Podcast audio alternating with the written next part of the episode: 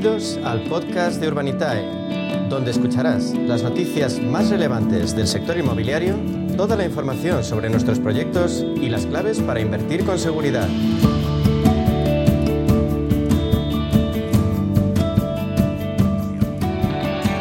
Hacemos balance ahora de la primera mitad del año con Urbanitae.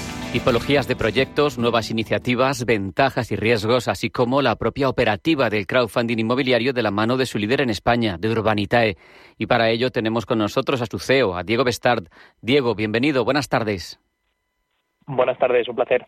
Diego, la Socimigo Properties ha comprado un suelo en Madrid y lo ha hecho para levantar un edificio de oficinas en alquiler. Yo te pregunto, ¿es este un tipo de proyecto que tendría cabida en Urbanitae? Pues la verdad es que no hemos visto ningún proyecto de esta tipología. A ver, alguno nos ha llegado, pero no lo hemos visto en profundidad, eh, principalmente porque lo que nos ha llegado era un poco grande para, nuestra plataforma. Nosotros tenemos el límite que marca el regulador de 5 millones de euros como máximo. Pero, pero es verdad que sí hemos visto eh, proyectos de construcción de oficinas para vender más que para alquilar. Eh, y hemos estado, de hecho, muy, de hecho, hemos hecho varios de este tipo y, y hemos estado muy cerca hace poquito de hacer uno. Al final no, no salió adelante pero, pero vamos, es, un, es un, eh, una tipología de activos inmobiliarios que nos interesan mucho, totalmente. Y, y al final, muchas veces hablamos de, de, activos residenciales, pero el inmobiliario lo bonito que tiene es que es muy amplio, ¿no? Y, y se puede hacer pues Claro. desde oficinas a naves industriales, a, a activos para alquilar o para vender ya en el sector residencial, vacacional, hotelero, o sea que es muy, muy, muy amplio y, bueno, pues eh, cualquier inversión que tenga sentido en el sector inmobiliario la, la miramos de cerca, sin duda. Por otro lado, estamos a puntito ya de cerrar la primera mitad de 2023. Diego, ¿qué balance hacéis en Urbanitae de lo que va de, de ejercicio, de lo que va de año? Pues para nosotros está siendo un muy buen año, eh, tanto a nivel de, de, volumen de inversión eh, recaudada, que ya hemos eh, prácticamente igualado la, el volumen de inversión del, de todo el año pasado, de todo el 2022, ya lo hemos prácticamente igualado en la primera mitad de este año. Y, y luego a nivel de, del comportamiento de los proyectos que tenemos en cartera, pues está funcionando muy bien también. Eh, tenemos dos o tres proyectos eh, de 100 que hemos hecho en la plataforma que, que van con cierto retraso por temas de licencias principalmente, pero, pero vamos, el noventa y tantos por ciento de los proyectos van según lo previsto, eh, incluso mejorando las, eh, las expectativas y, y, la realidad es que todos los proyectos que hemos devuelto este año han mejorado la, rentabilidad estimada que, que hacíamos en, en, un inicio cuando se publicaron. Así que muy contentos y, y con ganas de, de, ver qué nos depara el, el resto del año que, que también apunta que va a ser bueno. Pues de momento va a estar movido porque la verdad es que es que no paráis. El miércoles eh, abrís otro proyecto en Vizcaya, este caso en la modalidad de rentas. Cuéntanos en qué consiste.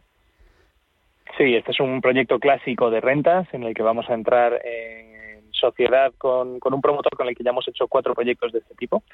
Eh, y nos vamos a Baracaldo, en el local contiguo al, al proyecto anterior que hicimos uh -huh. de rentas, que recordaremos que era una casa del libro en el centro de Baracaldo. Sí. Pues en este caso vamos a, a, una tienda de una marca que quizás no es tan conocida su marca, su nombre en España, que es Petco. Es una tienda eh, de, de, productos generalistas, pero, pero es una de las cadenas más importantes de toda Europa. Tienen 1.600 tiendas por Europa, es una empresa cotizada. Eh, y bueno, pues tienen un plan de expansión muy, muy importante bueno. aquí en España. Y, y, bueno, pues vamos a entrar en sociedad entre todos los inversores, cada uno con lo, con lo que pueda, para, para comprar el local comercial que, como he comentado, está alquilado por, por esta cadena que es Petco. Siempre te lo pregunto, explícanos por qué es una buena oportunidad de inversión en este caso.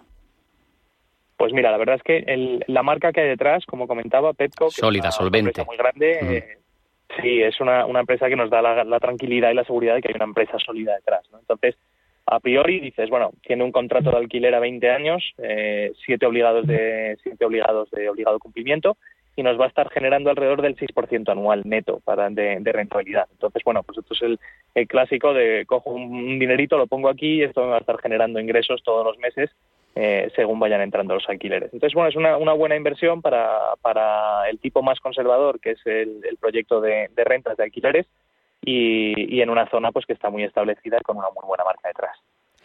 Diego, mmm, lo que yo digo, no paráis. Habéis anunciado también otro proyecto para el jueves, en este caso ampliación de uno existente. Cuéntanos características. Sí. Pues mira, esto es la fase 2 eh, o el, ticket, el segundo ticket que levantamos para, para, el proyecto que hicimos la semana pasada de, en Mallorca, en Bonavida, en la zona de Calviá.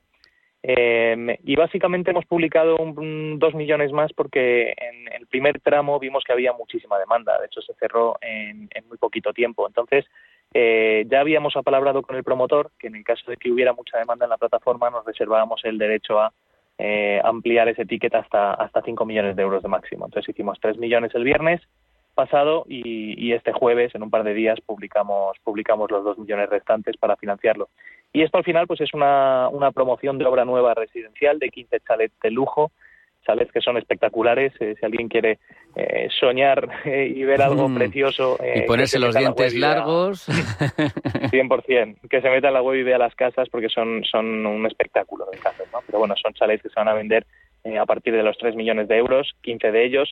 Lo bueno de este proyecto, tenemos ya licencia de obras, que es lo más complicado en las islas.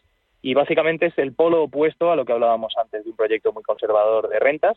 En este caso es un proyecto que tiene algo más de riesgo porque es promoción, pero, pero bueno, pues las rentabilidades estimadas son superiores al 15% anual. Así que, bueno, es otra rentabilidad distinta, con unos plazos eh, que rondan alrededor de los dos años y medio, eh, que es lo que tardaremos en construir y en, entregar las viviendas. Y, bueno, pues un proyecto que, nos está funcionando muy bien y, esperamos que siga así. Fíjate, Diego, no podremos disfrutarlos por dentro, pero sí podemos eh, contribuir a su construcción. Entonces, cuéntanos como inversores qué ventajas y qué riesgos tiene.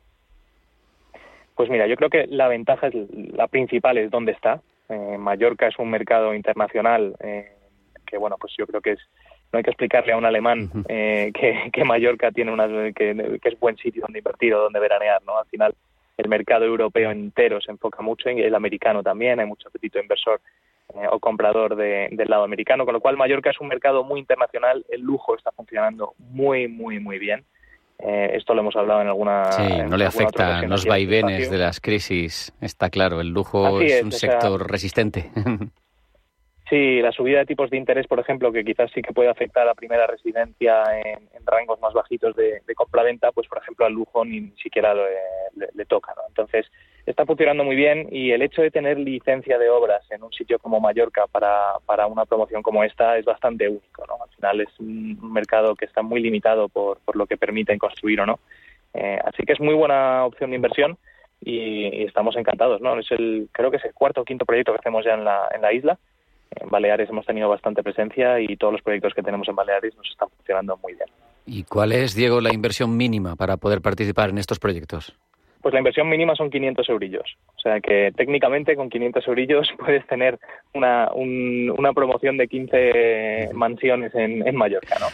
Eh, pero bueno, el ticket medio de lo que suele invertir la, la gente está entre los 3 y los 4.000 euros más o menos, pero es verdad que queremos que tenga un ticket de entrada muy bajito, 500 euros, para que todo el que se quiera animar a invertir pueda hacerlo. Está claro que eso democratiza la inversión, cualquiera puede invertir, pero aunque sea poco, sea mucho, sea regular, todo el mundo quiere tener su dinero tranquilo. Eh, ¿Las plataformas de crowdfunding inmobiliario como Urbanitae, Diego, eh, tienen algún tipo de supervisión?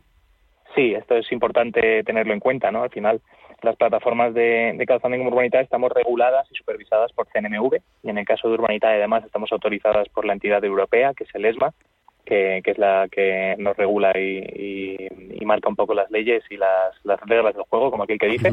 Con lo cual, antes de invertir en cualquier plataforma, es muy importante asegurarse de que la plataforma está autorizada para operar, eh, que además es una autorización muy compleja de conseguir y es un nivel de supervisión muy elevado, como, como puede ser la de cualquier fondo de inversión, por ejemplo. Así que, sin duda, estamos regulados y supervisados por CNMV y eso debería dar cierta tranquilidad a los inversores. Inversores, para los que te pregunto, ¿tienen algún requisito para invertir con Urbanitae? Bueno, pues básicamente tener un, número de identidad, eh, un DNI un NIE en el caso de, extranjeros y, darse de alta en la plataforma. Tienen que pasar un, proceso de chequeo de blanqueo de capitales y antiterrorismo, que, es básico. O sea, esto se encarga la entidad de pagos que utilizamos, que es externa Urbanitae por seguridad. Y, y, bueno, pues el onboarding es muy sencillo. Hay que dar algo de información, algo de datos y como abrir una cuenta bancaria, básicamente. Lo bueno es que no hay que estar desplazándose, se hace todo 100% online a través de la web Así que es muy fácil y, en cuestión de horas se puede estar invirtiendo en, esas mansiones de, Mallorca o, en esa tienda del centro de Baracaldo. Qué bueno, la verdad es que oferta no falta, desde luego. Diego Bestard, CEO de Urbanitae, ha sido un placer. Muchas gracias. Un abrazo. Gracias a vosotros, un placer.